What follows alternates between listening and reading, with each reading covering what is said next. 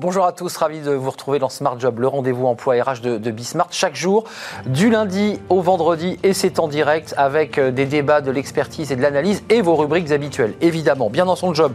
Aujourd'hui, quelle gratification pour récompenser les salariés, les travailleurs qui étaient en première ligne, mais aussi en deuxième ligne. On en parle dans quelques instants avec un consultant spécialiste des rémunérations. Dans Smart et Réglo, les actions gratuites, un nouvel outil de rémunération, ça va aussi intéresser notre consultant. À quoi ça sert? On en parle avec un avocat dans quelques instants. La pause café avec Fanny Griesmer. Il est grand temps d'arrêter de vous excuser. En réunion, on s'excuse, on est désolé. Fanny Griesmer nous explique pourquoi c'est pas très utile de tout le temps s'excuser. Puis le cercle RH, notre débat, on s'intéresse à la fibre. Alors on a beaucoup parlé de la 5G. On va faire un, focus aujourd'hui sur la, fibre. Elle crée de l'emploi euh, et on parlera des territoires. On sera avec le président euh, du conseil départemental de la Corrèze, département rural, mais qui met le paquet sur la fibre parce que c'est un outil de développement économique. On en parlera avec lui dans quelques instants. Fenêtre sur l'emploi, l'orientation des jeunes vers de nouveaux métiers. Bah oui, parce qu'ils ne savent pas trop où aller, il faut les orienter vers des nouveaux métiers. Mais d'abord, bien dans son job, et on parle des rémunérations des premières et deuxièmes lignes pendant cette crise Covid.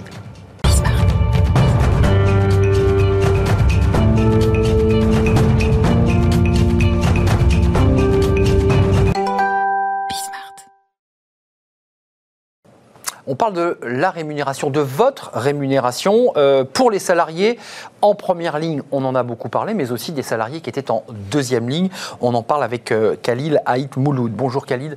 Vous êtes responsable enquête euh, de rémunération chez Grâce à Willis Tower Watson. Willis Tower Watson, pour ceux qui ne le savent pas, c'est le, siège. Hein, et, Grâce à Voix est une des filiales et ils ont un service justement de conseil en rémunération. Et c'est votre, votre mission. D'abord, votre métier très concret concrètement, avant de s'intéresser aux premières et aux deuxièmes lignes, euh, c'est d'aller dans l'entreprise et puis d'abord de faire un diagnostic avec elle de sa politique de rémunération? Exact, c'est ça. Euh, on répond en fait aux problématiques d'attraction et de rétention que les entreprises vont rencontrer. Elles ont besoin d'outils d'aide à la décision pour se positionner par rapport à, au marché, un marché qui est euh, parfois très tendu, compétitif, sur certains, notamment sur certains métiers. Lesquels euh, La tech, par exemple, forcément, forcément, on parle de digital, de data, de cybersécurité, etc. C'est des métiers qui sont en tension depuis 4, 5, 6 ans, voire, euh, voire plus dans certains secteurs. Et là, il faut garder les talents, il faut les recruter. Il faut les attirer, déjà, surtout quand on est dans un marché intersectoriel, comme c'est le cas ici. c'est difficile de, pour une entreprise de n'importe quel secteur d'être en compétition avec des Google, des Facebook ou des entreprises très tech euh, en termes de valeur proposée. Donc la rémunération n'est qu'une partie in fine. Il y a quoi d'autre dans votre petite, euh, la, petite corbeille du marié quand vous, vous l'ouvrez? Qu'est-ce qu'il y a d'autre? Bah En fait, il y a, globalement, il y a quatre composantes. La première est la rémunération, tout ce qui est monétaire, les avantages, tout ce qui est avantages sociaux, retraite, santé, prévoyance, etc.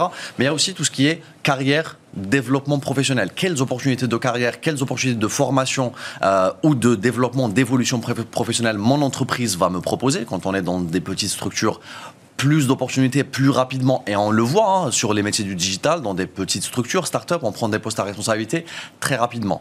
Et il y a l'aspect bien-être au travail, bien-être des salariés, euh, avec euh, l'environnement de travail, euh, l'aspect managérial qui est peut-être un peu moins rigide dans certaines entreprises. Tout ça, vous l'évoquez. Hein. Tous ces sujets, vous, vous, les, vous les évoquez avec votre client en disant attention, là vous êtes focus sur la rémunération, mais ça suffit pas. C'est ça, tout doit être mis en fait sous le chapeau de l'expérience salariée. Quelle expérience on va proposer à nos, à nos, à nos salariés? La rémunération est une partie importante, significative, forcément, ça a un coût pour l'entreprise, ça a une certaine valeur perçue auprès des, des salariés parce que c'est ce qu'ils reçoivent dans leur compte bancaire bah à la fin du mois. C'est ce qui permet de vivre euh, de, manière, de manière directe ou indirecte. Euh, mais il y a plein d'autres choses sur lesquelles euh, on va avoir des leviers à actionner. Alors chez, chez Willis Tower Watson, grâce à vous, il y a une réflexion sur la première et la deuxième ligne. Alors la première, on l'a à peu près identifiée. Euh, on a applaudi des infirmières, on a parlé de ceux qui étaient en grande surface euh, pour remplir les rayons, pour stocker, pour organiser, faire en sorte qu'on puisse se nourrir.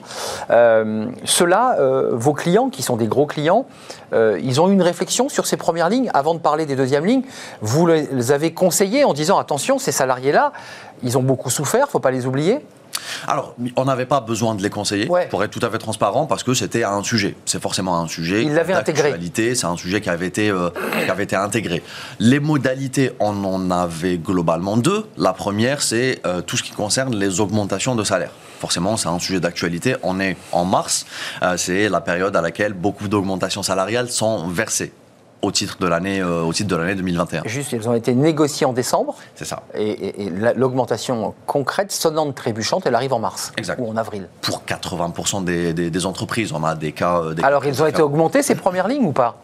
Ils ont été augmentés dans une majorité de cas. Ce qu'on a pu observer, c'est que on reste dans un contexte de euh, budget qui, qui sont restreints parce que les résultats financiers des entreprises ont pu être touchés par rapport à l'année 2020 qu'on a. qu'on a- Généreux, mais pas trop, ça que vous nous dites C'est ça. Exact. Voilà. Ce qui est différent de la crise qu'on a vécue à la fin des années 2010, la crise financière Exact. des- années 2008-2009, on avait observé des montants d'augmentation qui étaient beaucoup plus faibles que ce qu'on a observé. Parce avec que crise financière.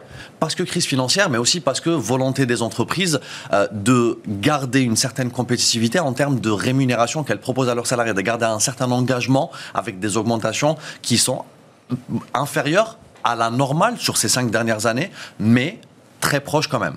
Euh, donc la grande distribution était, faisait partie de ces entreprises en première ligne. Elles ont été généreuses, mais pas trop. C'est-à-dire quoi? Ça veut dire qu'elles elles arbitrent entre l'idée qu'il faut garder de la trésorerie et de la, et, et de la liquidité, j'ai envie de dire, et, et en même temps de- d'encourager ces salariés qui étaient des- un peu des, des emplois non qualifiés. hein. Il faut quand même préciser que ce n'était pas des cadres supérieurs qui étaient en première ligne. Euh, C'est compliqué, ça, cet arbitrage?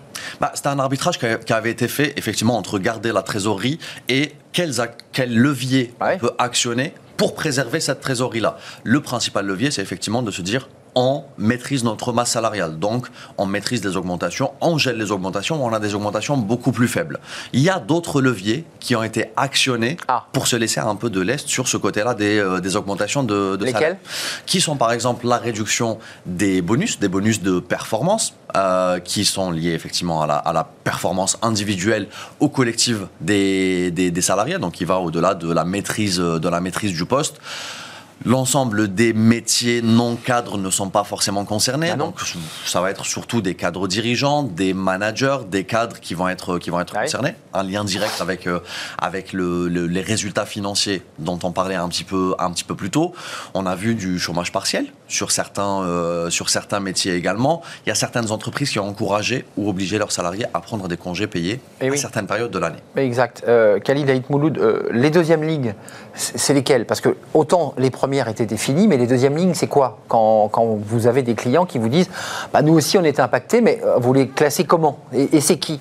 Alors, il n'y a pas de définition très, eu. précise en fait, euh, parce que Tout le monde était en deuxième ligne presque. Exact, on peut tous dire qu'on était, qu'on était en deuxième ligne, mais le critère qui a été souvent retenu dans les entreprises qui ont pris cela en considération dans la distribution de leur enveloppe d'augmentation, parce qu'on définit une enveloppe et ensuite on voit comment on la distribue sur les différents, ce qu'on appelle des talent, des talent pools. Effectivement, ces salariés de première, de seconde ligne euh, en faisaient partie. Le critère qui a été euh, défini, c'est les salariés qui étaient obligés, voire encouragés, à être présents sur leur lieu de travail pendant l'ensemble de cette, de cette crise. Donc la définition très large est celle-là. Comment elle s'applique à chaque entreprise, à chaque secteur d'activité? Forcément de manière, de manière très, très différente. Dans certaines, dans certaines entreprises, on a pu le voir, c'est les travailleurs des services, des services IT, de l'infrastructure, parce qu'ils étaient obligés d'être sur place Eux, physiquement, ils étaient là. pour, ma- pour maintenir. Et c'est vrai. Exactement. C'est pas uniquement ceux qui remplissaient les, les rayons, c'est aussi ceux qui étaient dans l'informatique et qui maintenaient le télétravail. Et ceux-là, ils ont été en première ligne. Vous diriez quoi avec l'analyse et le recul que vous avez? Il y, y a eu quoi? Euh, Beaucoup de primes, beaucoup de gratifications? Et moins d'augmentation de salaire parce qu'on sait que c'est plus coûteux pour une entreprise d'augmenter les salaires que, que de délivrer une prime. Alors, les augmentations y étaient euh, de manière peut-être plus significative cette année par rapport aux années précédentes vous l'avez senti Mmh. pour ce type de population-là. Exactement, il y avait ce focus-là. Tout confondu, on voit euh, cette- cette- ce- ce- ce- ces augmentations plus importantes pour ce type de, de- de- de population-là par rapport aux années, aux années précédentes. De l'autre côté, effectivement, euh, on, a, on peut verser des primes dans un certain contexte. Il y en a Euh, eu, j'imagine, de distribuer. il y en a eu, effectivement, et il y en aura jusqu'au 31 décembre, notamment avec la reconduction de la prime exceptionnelle de pouvoir d'achat annoncée par le, par le Premier ministre. Donc là, il faut l'utiliser. Vous conseillez à vos clients de l'utiliser, cette prime.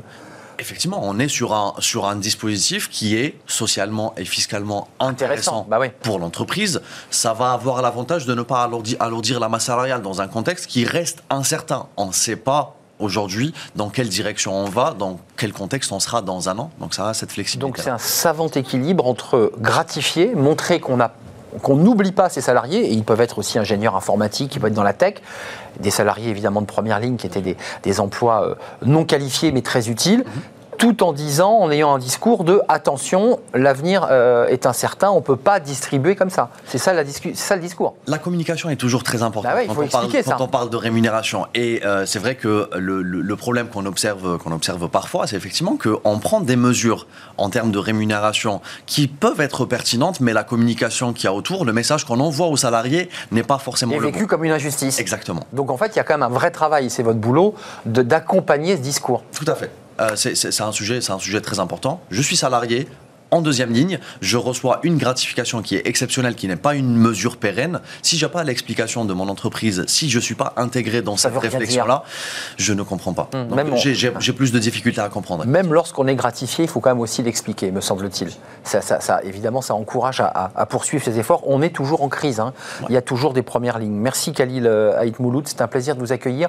Responsable enquête de rémunération chez Grâce à Voix, Willis Towers Watson, qui est le groupe et dont euh, Grâce à Est une filiale. Euh, merci d'être venu sur notre plateau. On va s'intéresser. bah, on n'est pas très loin du, du sujet. On parle avec euh, un avocat dans Smart et Réglo de l'action gratuite. Bah oui, c'est aussi une autre manière euh, d'accompagner, d'encourager et de rémunérer ses collaborateurs. On en parle tout de suite.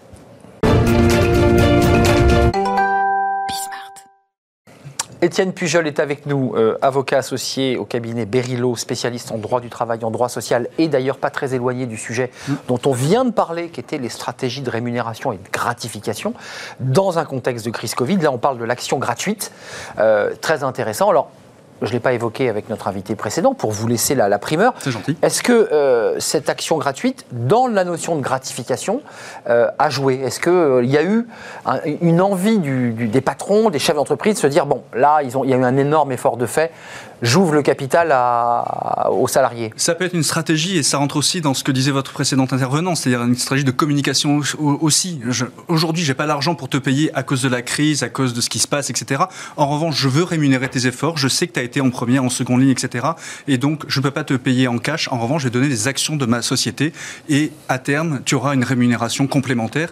Et en plus, je vais aligner mes intérêts à moi, chef d'entreprise ou actionnaire, avec tes intérêts, toi, salarié. Hum, C'est très gaulien comme, euh, comme vision. Non, mais c'est vrai. Oui, oui, c'est l'idée que le salarié de la participation. Exactement, qui est un thème qu'on on, en parle depuis 40 ans, mais on n'arrive pas réellement à, à le mettre, à, à le généraliser. C'est quoi une action gratuite, pour être concret? En fait, c'est euh, quand on le donne, c'est une créance euh, qu'on va donner et on va dire à terme, euh, je vais te donner les actions de ma société. Donc c'est quelque chose qui est gratuit, c'est-à-dire que tu n'as pas à débourser de l'argent pour de l'avoir. C'est de la rémunération mais différée, ce qui a aussi un, im- un impact de fidélisation des collaborateurs, puisqu'ils ne touchent ça que s'ils sont présents dans l'entreprise à une échéance déterminée. C'est quoi? C'est une durée, c'est 10 Alors, ans? Au minimum, c'est deux ans, c'est deux euh, ans. dans la loi. Euh, la plupart des plans d'action gratuite prévoient quand même une, une rémunération à trois ans, mais il peut y avoir. C'est très souple en fait. Ça peut être un an avant d'être livré et un an d'obligation de conservation des titres. Ça peut être deux ans avant d'être livré et on peut les revendre immédiatement. Enfin, c'est très souple comme outil. Pour qu'on soit précis, l'entreprise n'est pas obligée d'être cotée en bourse, pour, euh,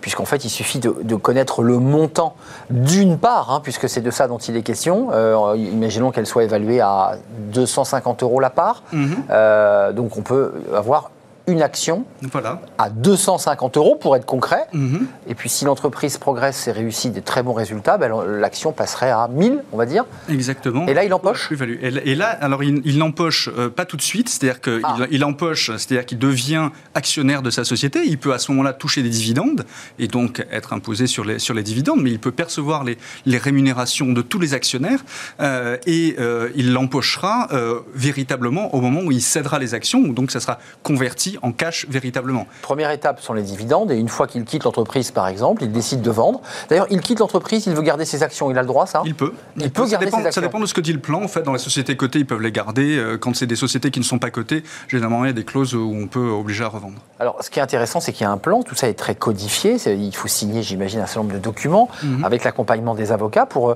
que- quels sont les, les- les- les- les litiges possibles? Quelles sont les difficultés? Qu'est-ce qu'on doit vérifier impérativement dans ce type de proposition? Alors, tout, d'abord, c'est une décision des actionnaires, puisque c'est eux qui décident de donner une partie de leur copropriété de la société aux salariés. On se dit, lui, euh, il, il- il travaille très bien, il est mandataire ou cadre supérieur, et on va l'aider, c'est ça? Alors, on dit, euh, d'une manière générale, les salariés, on veut les associer au capital. On peut pas dire, les actionnaires peuvent pas dire, euh, ça va être lui et lui. Ça, ils vont déléguer ça à l'organe de gestion de l'entreprise, qui est le conseil d'administration ou le directoire. Et c'est eux qui vont déterminer les modalités selon lesquelles l'attribution va être faite. Ça peut être sans condition, juste une condition d'être présent dans la société à l'échéance donnée, ou alors, et c'est ce qui est plus intéressant, c'est l'associer à des critères de performance, c'est-à-dire on ne les donne que si certains critères sont remplis. Hmm, Ça veut dire que on a expliqué aux collaborateurs qu'ils pourraient euh, bénéficier d'un plan d'action gratuite à condition qu'ils remplissent un certain nombre de critères de performance. On est bien d'accord. C'est-à-dire qu'à l'instant T, en 2021, on décide d'attribuer des actions, mais les actions ne seront véritablement livrées, c'est qu'elles rentreront dans le portefeuille du collaborateur qu'à certaines conditions. Euh, Le profil de ceux à qui on attribue ces, ces plans d'action, c'est quoi? C'est euh, des dirigeants, c'est des cadres dirigeants, ce sont des managers? À, à qui on attribue ces plans? Alors, par principe, c'est à tout le monde, euh, Oui, puisqu'on on appelle ça des plans démocratiques, c'est-à-dire qu'on le donne à tout le monde, et tout le monde en France, mais aussi à l'étranger. Il y a des plans mondiaux, beaucoup d'entreprises font des plans mondiaux pour tous les collaborateurs, et même pour les sociétés minières, par exemple, même pour ceux qui, qui exploitent les mines au fin fond du Kazakhstan. Donc, c'est des mécanismes qui sont extrêmement démocratiques, mais il est possible au- aussi de faire des plans un peu plus ciblés pour effectivement une certaine population des cadres dirigeants et des mandataires sociaux. ça, ça a quel bénéfice, au fond? Euh, On l'entend, il y a l'idée que celui qui rentre dans l'entreprise sait qu'il peut bénéficier d'un plan, et puis celui qui est dedans depuis longtemps se dit, bah, on valorise mon travail. Exactement, et, et c'est un mécanisme aussi qui permet euh, de verser une rémunération avec des charges sociales euh, bien inférieures à du vrai salaire aussi. Donc c'est- aussi un des intérêts, nous ne voilons pas la face, essentiel de ce, de ce Complément de revenu allégé en, en charge. Exactement, et qu'on peut en plus optimiser en l'adossant à un plan d'épargne d'entreprise, par exemple, qui, alors, il y a des obligations de conservation à plus long terme, mais la fiscalité est beaucoup plus légère que si vous donnez juste du cash à vos collaborateurs. Ou du salaire, parce qu'on l'a vu il y, a, il y a quelques instants, bah, évidemment, le salaire est chargé à 50%. Exactement. C'est assez lourd pour l'entreprise et l'entreprise, elle, ne paye aussi qu'un forfait social à 20% et encore sous certaines conditions. Donc vraiment, c'est euh, bénéfique pour, euh, pour tout le monde et c'est un outil. Votre intervenant le précédent le disait aussi, il faut communiquer autour parce que d'une part, euh, c'est moyennement populaire, c'est-à-dire que peu de gens connaissent les outils et peu de gens connaissent la fiscalité associée aux outils, donc tous les avantages qui y sont associés. Et puis, ce sont des outils, encore une fois, de euh, fidélisation des collaborateurs. Ju- Juste un mot avant de partir, parce que peut-être que le chef d'entreprise qui ne connaît pas le dispositif, bon, il le découvre avec vous et votre explication, mais il y a aussi cette peur de se dire, mais s'il est actionnaire, il va avoir aussi une prise de décision dans la stratégie de l'entreprise.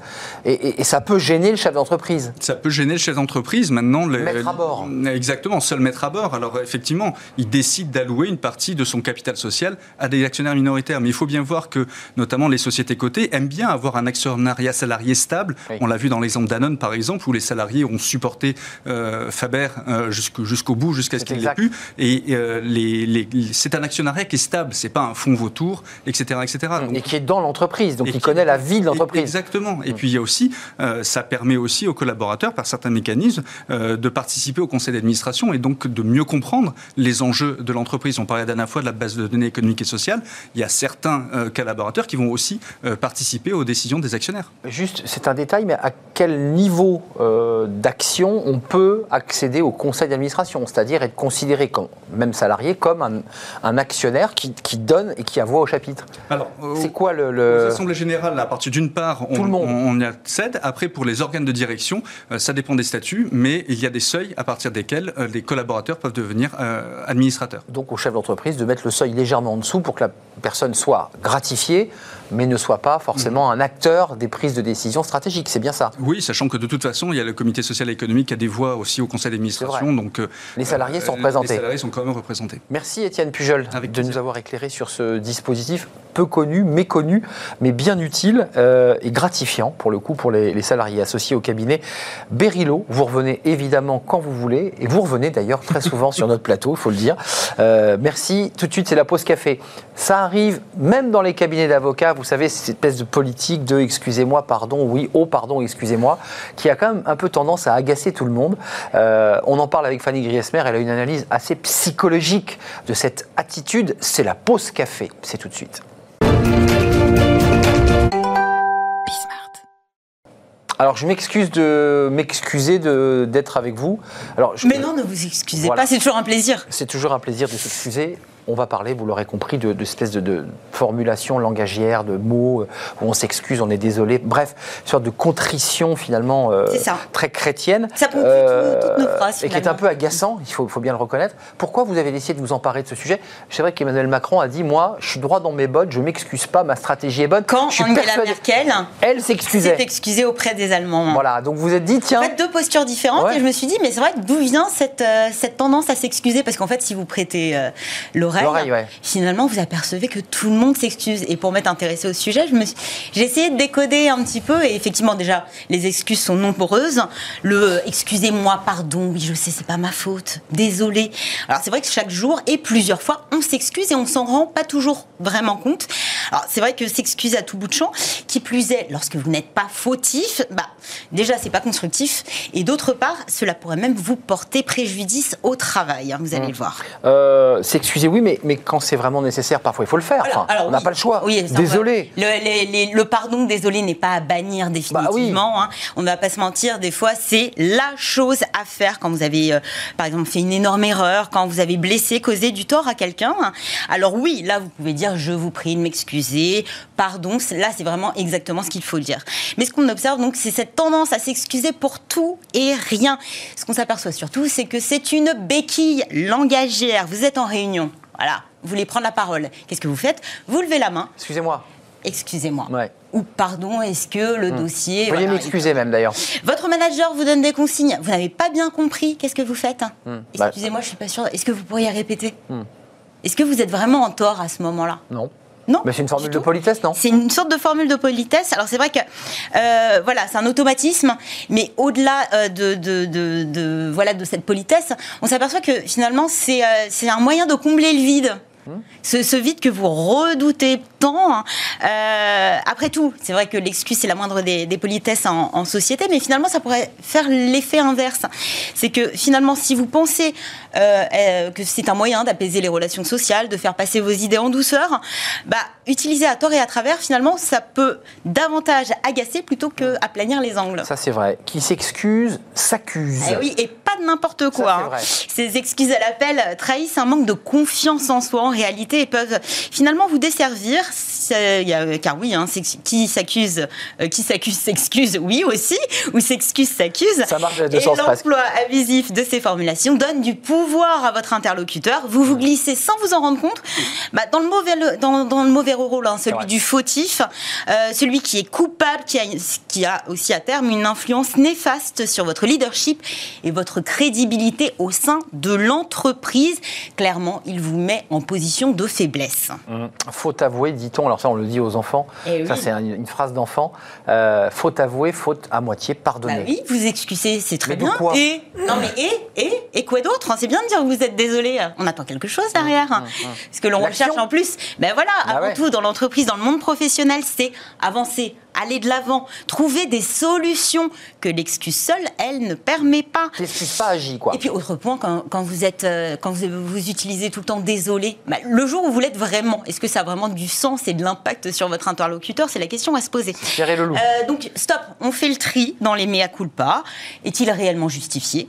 Avez-vous réellement commis une faute, et je dis bien faute, hein, ou causé du désarroi à quelqu'un Si ce n'est pas le cas, oubliez, et on va essayer de faire le tri dans tout ça. Comment faire amende honorable? Parce qu'il y, a évidemment cette, cette idée que bah, il faut s'excuser puis, puis, puis, après et après. Comment on fait amende honorable? En sortant un peu tête haute quoi Alors première petite technique, et si vous utilisiez merci au lieu du désolé Hein, ça change un petit peu. Puis côté politesse, on est aussi dans l'ordre dans, des bonnes manières. C'est poli. Euh, technique de communication positive développée par de nombreux coachs. Euh, c'est vrai qu'il y a deux façons de voir le, verre, hein, à moitié vide ou à moitié plein. Et eh bien là, c'est pareil. Donc soit on, on, décide de se rabaisser, entre grandes guillemets, euh, et de s'excuser, soit vous remerciez la personne, en la valorisant.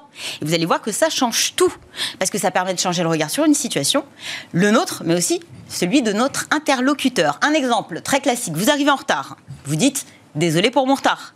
Essayez plutôt merci de m'avoir attendu, merci pour votre patience.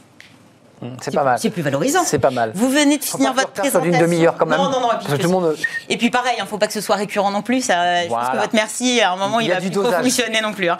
Vous venez de finir une présentation qui a un petit peu trop duré selon vous. Vous vous excusez d'avoir été trop long. Non, remerciez votre auditoire pour son écoute et son attention. Alors, le merci et cette astuce ne fonctionne pas dans toutes les situations. L'idée, c'est que euh, l'excuse ne doit plus être automatique. Mmh. On peut aisément s'en passer. Euh, bah, essayez de trouver d'autres formulations plus positives, constructives, engageantes, par exemple. Vous entrez dans le bureau de votre manager. Qu'est-ce que vous faites?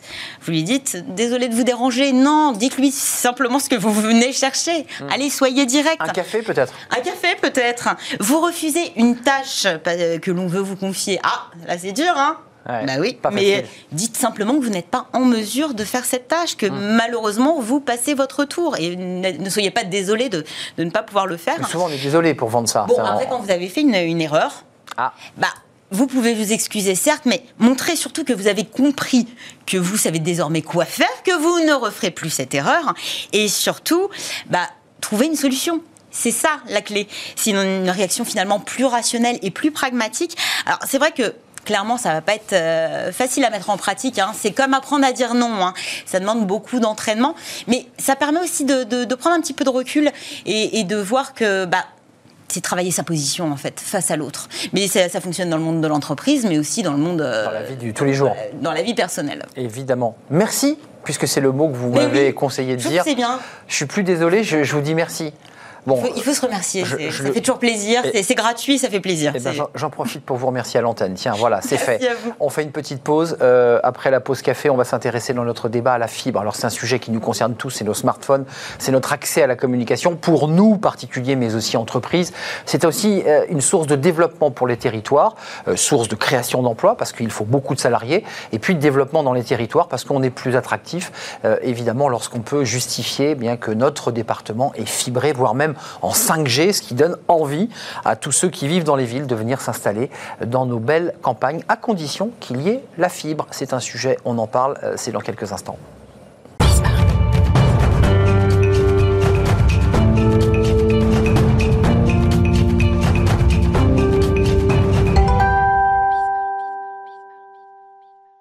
Notre débat, le cercle RH, on parle de la fibre. Alors c'est un sujet qui nous concerne tous, que vous habitiez à la campagne ou en ville, évidemment, c'est le moyen de communication pour eh accéder à Internet dans les meilleures conditions, pour ne pas envoyer une pièce jointe en 24 heures, et aux entreprises, évidemment, de pouvoir avoir un développement économique euh, correct. La fibre, c'est un vrai sujet. On est déjà en train de basculer dans la, dans la 5G, euh, mais on va parler d'abord de la fibre, puis on parlera de la 5G ensuite, parce que la fibre, c'est aussi un développement pour les territoires. C'est très, très important. Les territoires ruraux attirent aujourd'hui de plus en plus ben, bah, d'urbains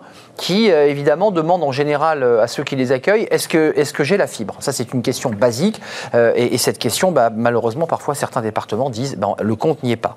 On parle aujourd'hui de ce, sujet avec Étienne Dugas, président de la fédération Infranum. vous êtes le représentant de la filière de la fibre avec les bureaux d'études, mais toutes les entreprises ben, que l'on voit d'ailleurs dans leurs petites camionnettes et qui sont sur le terrain, la tête dans les câbles pour fibrer, fibrer, fibrer parce qu'il y a encore un peu de travail en France avant même de commencer à parler de, 5G. Et puis on est avec Pascal Coste. Bonjour Pascal. Bonjour. Pascal Coste, vous êtes le président du département de la Corrèze. Alors j'espère que la liaison va bien se passer, puisqu'on parle de fibres euh, et, tout ça passe par Internet. Euh, la Corrèze, si je ne m'abuse, avant le Zambèze, comme disait Jacques Chirac, euh, attire de plus en plus d'urbains. D'abord, est-ce que ça vous rend fier, Pascal Coste, président du département?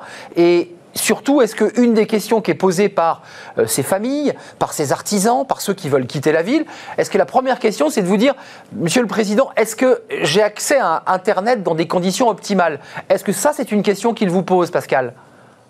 Alors, la, question qui est posée, c'est l'accès aux services.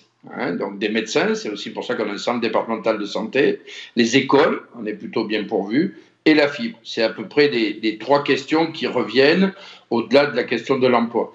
Et euh, ma fierté, c'est pas que l'on soit attractif. On est en cœur euh, de, France avec deux autoroutes qui nous, nous traversent euh, nord-sud et est-ouest. Donc, au-delà de ça, c'est que nous avons décidé au conseil départemental, au mois de juillet 2016, de fibrer intégralement notre territoire.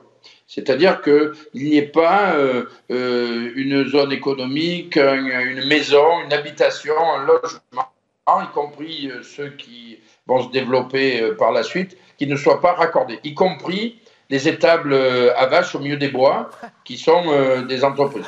Et donc, nous allons terminer fin avril.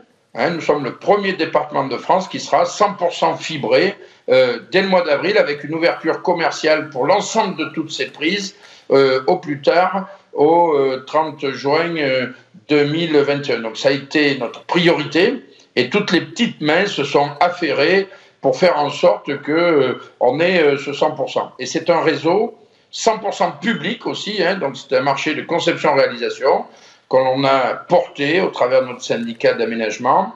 Et euh, on exploite aussi au travers d'une société publique locale notre réseau. Et donc chaque fois qu'une box est euh, aujourd'hui vendue par un des opérateurs, eh bien, il y a 13,40 euros qui reviennent dans l'escarcelle des collectivités. Donc, c'est un modèle très vertueux. On a réinventé les PTT sans les travailleurs tranquilles. Vous avez réinventé les PTT, effectivement, ça nous rappelle des souvenirs, enfin nous éventuellement, parce que c'est un, vieux sujet. Euh, Étienne Dugas, c'est intéressant ce que vous entendez.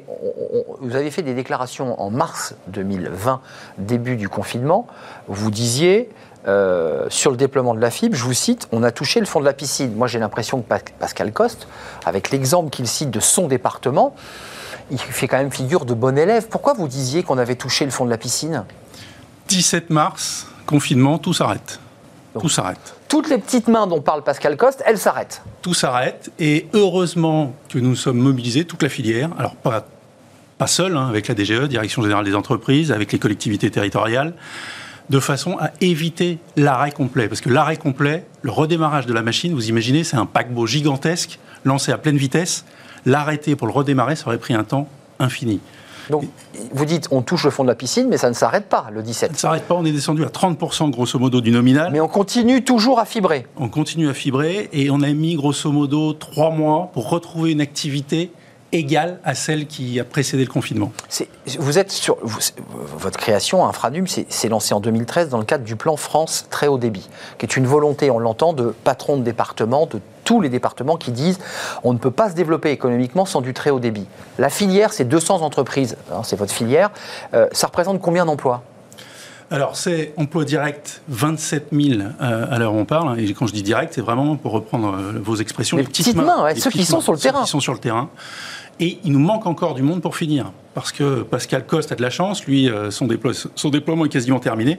En revanche, à date, nous ne sommes qu'à 24 millions de prises raccordables sur un total de 41. Donc vous voyez, il reste encore euh, pas mal de boulot. Attendez, au moment où on nous parle de la 5G, on en parle beaucoup sur ce plateau, certains même parlent déjà de la 6G euh, en, termes technologiques, vous nous dites qu'il y a encore 22 millions de raccordements à faire?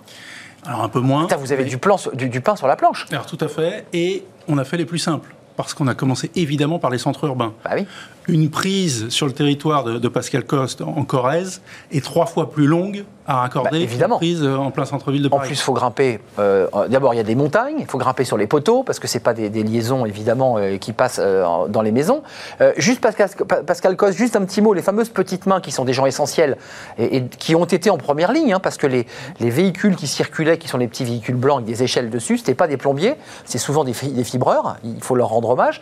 vos fameuses petites mains, Elles, travaillaient pour des entreprises prestataires parce que de, mémoire, moi qui connais un peu la France, il y a des départements qui se plaignent parce que leurs prestataires, euh, bah, ils n'ont pas les salariés ou le prestataire coule, l'entreprise ferme et donc bah, le chantier s'arrête. Comment vous avez réussi, vous, à, garder les salariés et à garder le rythme? Pour être très précis, euh, c'est pas de la chance que la Corrèze a eue. Hein, je ne peux pas laisser dire ça. C'est une vraie volonté politique. La volonté politique, elle n'y est pas aujourd'hui dans ce pays. Et euh, c'est une volonté politique qui nous a permis même de faire des choix stratégiques qui sont différents de ce que je viens d'entendre. C'est-à-dire quand j'entends, oui, on a commencé par les centres urbains, bien évidemment, eh bien non. Moi, je termine par les centres urbains. C'est-à-dire que j'ai commencé par déployer la fibre là où c'était le plus compliqué. Il n'y a pas un autre département qui a fait ça. C'est-à-dire que les prises que l'on ouvrait il y a déjà un an sont des prises où euh, j'ai la commune, par exemple, de Palis, 285 prises sur une ZAPM, là où il y en a 3000 sur le plan national, d'accord, qui est la norme, 285, hein, 77 km de fibre. J'aurais fait à Paris 10 000 prises dans le même temps.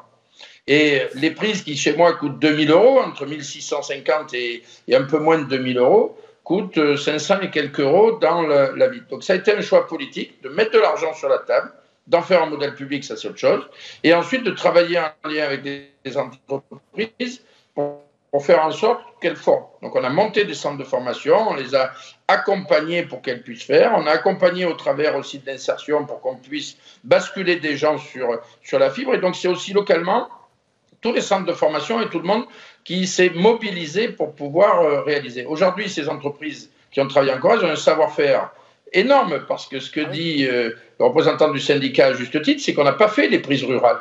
Et donc, euh, toutes ces prises qui sont compliquées à faire. Donc ensuite, moi, ce que j'ai décrété, c'est que le jour du confinement, il y a un an, j'ai appelé les, patrons des, boîtes qui travaillaient avec nous et je leur ai dit, faites-les emporter les, les ordinateurs et faites-leur continuer les études.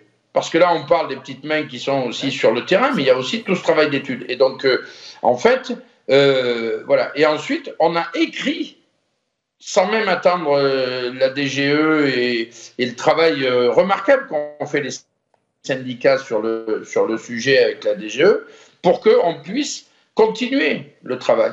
Parce que derrière, il y avait des échéances et des marchés aussi avec des pénalités et que tout le monde avait à cœur qu'on finisse à l'heure. Donc, il y a besoin, au-delà des incantations, d'une véritable volonté politique pour avancer aussi sur la fibre, de, de faire en sorte de faire comprendre que euh, c'est des métiers attractifs, de faire en sorte aussi euh, que dans le travaux public, eh bien, il y ait du transfert aussi de compétences entre certains secteurs d'activité qui peuvent être un peu entre parenthèses ou un peu plus ralentis à des moments pour dégager des moyens humains sur la partie fibre, parce que euh, au XXIe siècle, on ne peut pas attendre 10 ans pour que tout le monde ait la fibre. Merci pour ce coup de gueule, Pascal Coste, président de Corrèze. Il y a un problème de volonté politique. Vous allez j'imagine pas dire le contraire, vous êtes, vous, la filière, euh, le syndicat, la fédération, qui gérait les métiers. Ce que dit Pascal Coste est intéressant. Euh, il faut une volonté politique. Est-ce que vous avez l'impression d'avoir été suivi, accompagné? Parce que c'est vrai que, pour le dire clairement, vos chiffres montrent qu'on est loin d'être sorti du tunnel. On a encore beaucoup de routes. S'il n'y avait pas eu Pascal Coste tout seul voilà, et sa volonté politique, bah, les départements sont pour certains secteurs totalement en zone blanche. Euh, il ne se passe rien. Euh, les gens ne sont pas fibrés, se plaignent. On voit beaucoup de reportages où les gens se plaignent de ne pas pouvoir même téléphoner. Euh, comment on fait là? Alors évidemment qu'il faut de la volonté politique, et la volonté politique, elle est continue hein, depuis 20 ans, en fait depuis même 25 ans, hein, depuis que France Télécom est devenue une société privée, devenue Orange. Les collectivités territoriales, et Pascal Coste en est un excellent exemple, ont pris le sujet à bras-le-corps. Pourquoi en particulier lui, visiblement. Et en particulier lui, tout simplement parce que euh, l'opérateur privé Orange n'avait pas forcément d'appétence, d'intérêt économique à les déployer sur les territoires ruraux. Et c'est pour ça que les collectivités territoriales... Parce que ça coûte plus cher. Parce bah, que ça coûte plus cher avec moins de rentabilité, bah, puisque moins de monde. Mais évidemment. Euh, même jusque dans les étables. Et c'est vrai qu'en général, les étables et les agriculteurs se plaignaient de ne pas avoir accès à Internet. Vous, vous dites quoi aujourd'hui dans vos, dans vos messages? Parce qu'il euh, y a un besoin de salariés. On entend que la Corrèze, qui est un exemple intéressant, crée des centres de formation et peut même exporter ses salariés parce qu'ils les ont formés en Corrèze, mais une fois que la, la Corrèze sera fibrée, c'est 2021, ben, ils vont devoir aller bosser ailleurs. Euh, on en est où de la formation de tous ces salariés et de ceux qui sont les leaders? C'est quoi les grosses entreprises leaders en fibre C'est la Scopelec C'est ces grosses boîtes Alors c'est tout à fait, vous avez tout à fait raison. Il y a quelques belles ETI, hein, donc Scopelec effectivement qui travaille également euh, en Corrèze. Vous avez Sogetrel, vous avez Circe, je vais vous donner quelques chiffres. Sogetrel, entre 2015 et 2020, est passé de 250 à 760 millions d'euros de chiffre d'affaires. Circe, en trois ans, est passé de 800 millions à 2,2 milliards d'euros de chiffre d'affaires. Donc grâce au plan France Très de vraies belles ETI se sont constituées et aujourd'hui la machine tourne à plein, vous l'avez parfaitement souligné avec malgré tout une problématique, c'est qu'on manque encore de bras, si vous me passez l'expression. Et, là encore, j'ai employé un mauvais terme, c'est pas, pas de la chance, effectivement, c'est bien de la volonté politique euh, qu'a eu Pascal Coste. Et comme quand ce sera terminé sur son département, bah, typiquement, euh, qu'est-ce qui va se passer? Il y aura un transfert sur les départements limitrophes, et je pense notamment euh, à la Dordogne. Hum le, délai qu'il vous faudra, euh, votre filière, vous parlez de ces grosses entreprises qui ont triplé leur chiffre d'affaires, ce qui veut dire qu'il y a une activité, il y a du travail, c'est un métier difficile, il faut quand même le préciser, ce sont des métiers rudes, euh, parce qu'il faut parfois faire des, travaux de terrassement dans les maisons, notamment à la campagne. Euh, combien de, temps il faut là? Il va falloir, et on parlera de la 5G, parce que la 5G c'est une problématique intéressante aussi, combien de temps il faut pour rattraper le retard? Ben Moi j'ai l'impression que ça fait 15 ans qu'on en parle déjà. si vous permettez, il n'y a pas de retard. Il n'y a pas de retard. Bon. L'origine du plan France Très Débit. 2013. 2012. 2013. C'était 80% de locaux raccordables en 2022. Nous y serons et nous serons en avance. D'accord. On aura plus de 80% de locaux raccordables en 2022.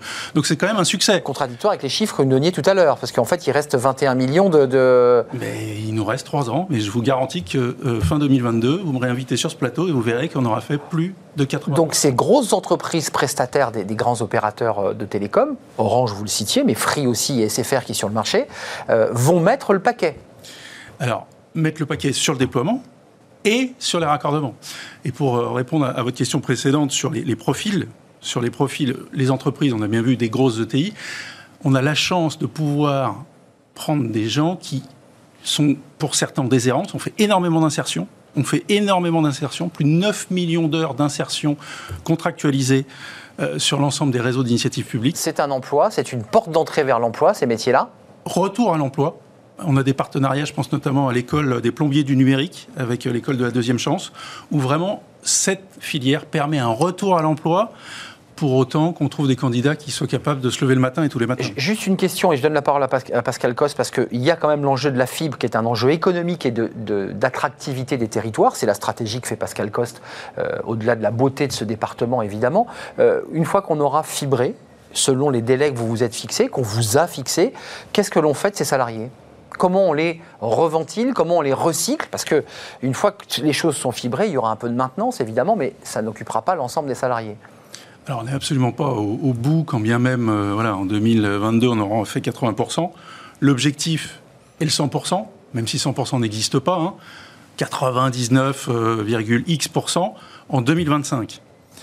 Ensuite de ça, la sécurisation du réseau, la maintenance du réseau, vous l'avez dit, les raccordements, parce que c'est pas parce qu'on aura rendu raccordable 100% du territoire qu'on aura raccordé 100% du territoire. Hum. Et Donc les habitants, pour être concret, qu'on aura raccordé tous les habitants. Tous les habitants et toutes les entreprises. Et là, il y a 10 ans de boulot minimum. Et ensuite, la 5G est évidemment un, facteur de reconversion de, de l'ensemble de ces populations. L'export, on a l'ambition, nous, on a quelque part pour une fois une excellence française. Ça serait dommage que de ne pas l'exporter. Et nos camarades allemands, on peut le souligner, sont en retard par rapport à nous. En retard, ouais notre ambition en termes de filière est d'aller euh, donner un coup de main aux Allemands pour déployer. Donc il y, a un sujet, Pascal Cos, qui est vraiment intéressant. Là, on bascule un tout petit peu, mais il y, a une filière économique qui se développe, qui, marche bien, euh, qui a besoin de bras. On le dit dans cette émission, c'est l'émission sur l'emploi et l'attractivité. Euh, voilà, ce sont des filières, c'est un retour à l'emploi qui peut permettre à des salariés de retrouver un job. vous, Pascal Cos, il y a aussi la, stratégie qui est assez intéressante de l'attractivité d'un département. vous faites le pari aussi que grâce à cet outil de fibre, vous faites venir une nouvelle population en Corrèze. C'est bien ça le pari que vous faites? Le pari, il est aussi celui-là, c'est-à-dire que à partir du moment où on est 100% fibré dans nos territoires hyper ruraux, eh bien, on retrouve de l'attractivité, à la fois euh, sur les résidences secondaires, on voit aussi que l'immobilier a, du sens et que les gens aujourd'hui ont plus facilement la fibre sur la résidence secondaire en Corrèze qu'ils l'ont dans le cœur de Paris. Faut aussi le dire, hein, ou d'autres grandes métropoles, et euh, ensuite des stratégies de développement euh, de coworking, de, de, co-living, hein, de, de, formules aussi qui permettent de plus en plus à des grands sièges sociaux de venir dans des endroits avec euh, soit sur des démarches de projets internes, soit sur pour le bien vivre de, leur, de, de leurs salariés. Et nous développons toute une, tout un tas de, sujets autour de euh, travailler là où on veut vivre et que euh, le bien-être au travail, eh bien, euh, la campagne peut y apporter et la fibre, la, fibre est là pour y, contribuer. Moi, je voulais juste dire que dans la volonté politique, moi, j'ai toujours horreur des décisions politiques qui ont été prises par la technocratie et la bureaucratie jusqu'à aujourd'hui sur le schéma du 80% euh, des gens sont couverts par euh, la fibre ou par, euh, ou par la téléphonie mobile. Parce que ça veut dire qu'il y a 20% des gens qui ne sont pas, c'est déjà énorme. Ils sont égaux devant l'impôt, ils sont égaux devant plein de choses. Pourquoi ils ne seraient pas sur ces nouvelles technologies qui conditionnent tout Aujourd'hui, vous ne pouvez pas faire une déclaration URSAF si vous n'avez pas Internet. Donc, de plus en plus, la digitalisation de la société et des entreprises nous amène à ce que ce soit un facteur d'exclusion supplémentaire. Donc il n'y a pas à avoir 20% de gens qui sont exclus. Et c'est 40 à 50% du territoire qui est exclu lorsqu'on raisonne comme ça. C'est pour ça que, si vous voulez, la politique que l'on a mis en place, nous, en Corrèze, c'était de renverser les choses et commencer par les zones les, plus difficiles. Donc euh, la démonstration est faite qu'on peut insérer des gens. Hein, l'insertion a été énorme. Et je rajouterai à ce qui vient d'être fort justement dit qu'il euh, y a aussi un autre enjeu, c'est la dépose du cuivre qui amènera aussi à passer au 100% fibre et, qui euh, fera en sorte qu'il y a aussi énormément de, travail et de boulot. Et donc nous, l'étape que l'on va ouvrir euh, demain, hein, dès euh, le, second semestre 2021 et ensuite, c'est de tester à la grande échelle, et notamment dans les territoires ruraux, la dépose du cuivre et la bascule vers le, 100% fibre en raccordement et, et en utilisation de, ces nouvelles technologies. Étienne Dugas, il y a deux sujets qui sont ouverts. Il y a un sujet coup de poing, parce que Pascal Coste, euh, on, le connaît, ne mâche pas ses mots, une forme de technocratie comme ça, qui quand même, avec ses 20% restants, parce que vous nous dites on tiendra les 80, mais il y a quand même 20% qui ne seront pas reliés, et il nous explique que c'est 40 à 50% de notre territoire, c'est des territoires ruraux, avec une faible densité de population. Ça, c'est la première chose. Puis le, deuxième, c'est le cuivre, qui est un mhm. autre sujet de, extrêmement sensible. Le cuivre, on, sait que le cours du cuivre a progressé énormément, parce que c'est évidemment, c'est devenu un matériau rare. Euh, sur le premier sujet, euh, vous aussi, vous êtes victime un peu de la technocratie, ou vous la subissez? Parce qu'on voit bien que les grands opérateurs ont plutôt tendance à faire de l'urbain, ça coûte moins cher, ça va plus vite, que évidemment d'aller relier une ferme à l'autre bout du Cantal ou de la Corrèze, où là, évidemment, il y a des tranchées, c'est lourd, euh, on voit bien le coût n'est pas le même. C'est un coût. Bien sûr, mais pour revenir aux 80%, les 80%, ça date de 2012. Je peux hum. vous dire qu'en 2012, ceux qui pensaient qu'on allait fibrer 100% du territoire, ils n'étaient pas légion. Hum. Donc, vous, vous y croyez encore? Parce qu'on n'est pas au 100, là, on est au 80. on va arriver au 80 et on fera les 100, il n'y a pas de débat. encore une fois, 99,x%. Mais on fera, c'est bien l'objectif, et bien de fibrer la totalité de notre territoire, et évidemment que c'est une nécessité. Jusqu'à la petite ferme du, Cantal et de la Corrèze. Jusqu'à la petite ferme, au fin fond de la Corrèze, si vous me permettez cette expression, euh, Monsieur le Président. Après, encore une fois, euh, vous savez bien que 80, 100% du territoire n'est pas raccordé électriquement ni au réseau d'eau. C'est exact. exactement la même chose avec le réseau fibre optique. C'est vrai. Sur, sur, le cuivre, parce que ça aussi c'est un vrai sujet. Euh, on, retire, euh, on retire les, les, câbles cuivrés. D'abord c'est du recyclage très utile. On peut le recycler à autre chose. Comment ça c'est aussi c'est un développement de filière. C'est effectivement un développement de filière, mais vous savez qu'il y a déjà énormément d'entreprises qui travaillent sur le réseau cuivre pour le compte d'Orange. Et donc ces entreprises-là, c'est elles qui vont faire ce qu'on appelle dans notre jargon le décommissionnement du cuivre, c'est-à-dire déposer tout simplement euh, les fils de cuivre. Déposer, c'est les retirer, hein, pour le dire. tout simplement. Mm. Les retirer. Et effectivement, au cours, euh, au cours actuel, ça vaut une certaine somme d'argent, mais pas suffisante pour payer la dépose du cuivre. Donc c'est bien Orange. Pas encore pas euh, encore. c'est intéressant. Le, cours, euh, le cours doit monter un peu plus haut pour que il y, a, il y aura, jamais d'équilibre, quel que soit le cours du cuivre. De toute façon, il faudra qu'Orange paye euh, pour pouvoir déposer le cuivre. Donc Orange a lancé le chantier avec ses et s'est donné un objectif 2030. Hum, donc ça, c'est un vrai sujet aussi environnemental parce que c'est intéressant de déposer le cuivre, évidemment, donc de retirer ces câbles, de recycler ce cuivre qui vaut qui vaut une fortune. Pascal Coste, est-ce que vous êtes un président heureux? Parce que dans notre émission, on a une rubrique qui s'appelle Bien dans son job. On vous sent épanoui dans l'action que vous menez Parce qu'on sent que la Corrèze euh, sort un peu de cette image de, département typiquement rural, au-delà des personnalités qui, qui figurent en Corrèze, euh, évidemment Jacques Chirac, François Hollande et des personnalités politiques.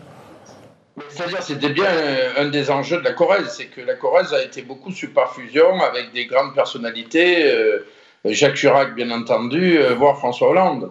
Mais là, c'est avec nos petites bras, nos petites forces. On a regardé euh, ce qui pourrait être important pour qu'on soit euh, dans la grande compétition interterritoriale, hein, parce qu'il ne faut pas rêver, la compétition des territoires, elle est bien là. L'attractivité des territoires, c'est un sujet. On déplace aujourd'hui plus de valeur qu'on en crée globalement. Donc euh, voilà, et donc sans forcément avoir des appuis forts et d'être sous la gouttière, comme on dit, de manière régulière, eh bien on s'est posé, on a regardé quels étaient nos atouts et nos faiblesses, et on s'est dit, le numérique, c'est un sujet.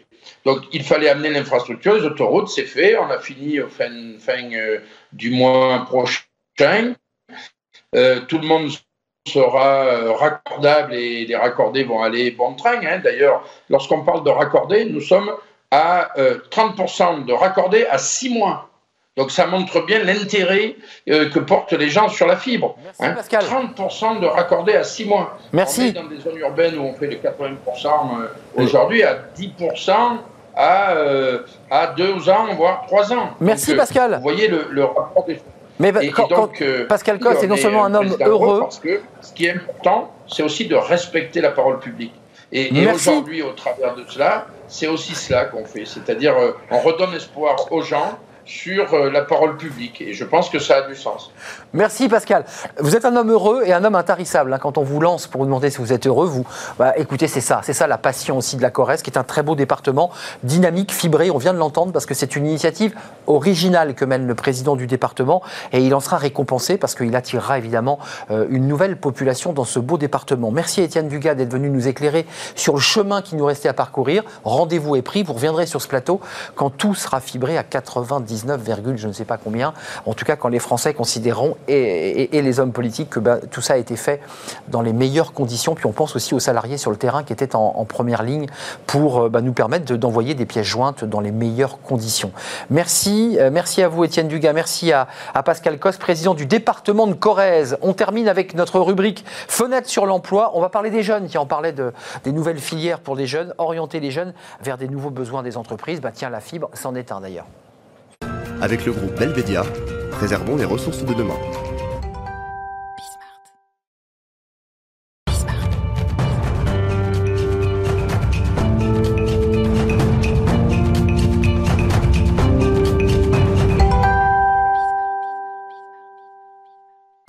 Fenêtre sur l'emploi, notre rubrique recrutement. On parle d'emploi, on vient d'en parler évidemment avec la filière fibre, puisqu'on évoquait l'idée que c'était un, retour à l'emploi ou tout simplement un premier emploi. Ces métiers souvent difficiles.